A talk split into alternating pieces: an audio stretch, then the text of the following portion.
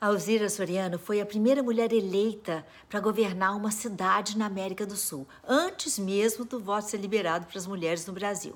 Nascida em 1897 no Rio Grande do Norte, Alzira se casou aos 17 anos, enviuvou aos 22 e assumiu o comando da fazenda onde morava com as três filhas. Sua forma firme e hábil de gerenciar as posses da família impressionou. A Alzira conheceu então a grande Berta Lutz, outra mulher de fibra de quem nós já falamos aqui, e passou a se envolver com política.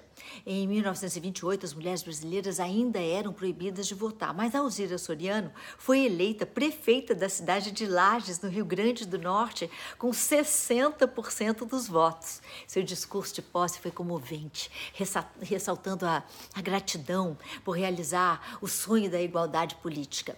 A eleição foi celebrada internacionalmente, sendo notícia no jornal New York Times, entre outros. Durante o mandato, Alzira pavimentou estradas para lajes, melhorou a iluminação pública e construiu mercados municipais. No entanto, ela permaneceu apenas um ano no poder, pedindo o próprio afastamento e se desligando da política, desiludida que ela estava com, com a ascensão do Getúlio Vargas em 1930.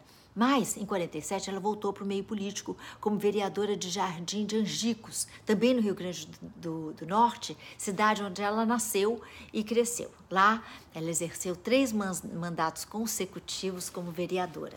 A Alzeira Soriano morreu aos 66 anos e foi figura fundamental para o reconhecimento do papel político das mulheres.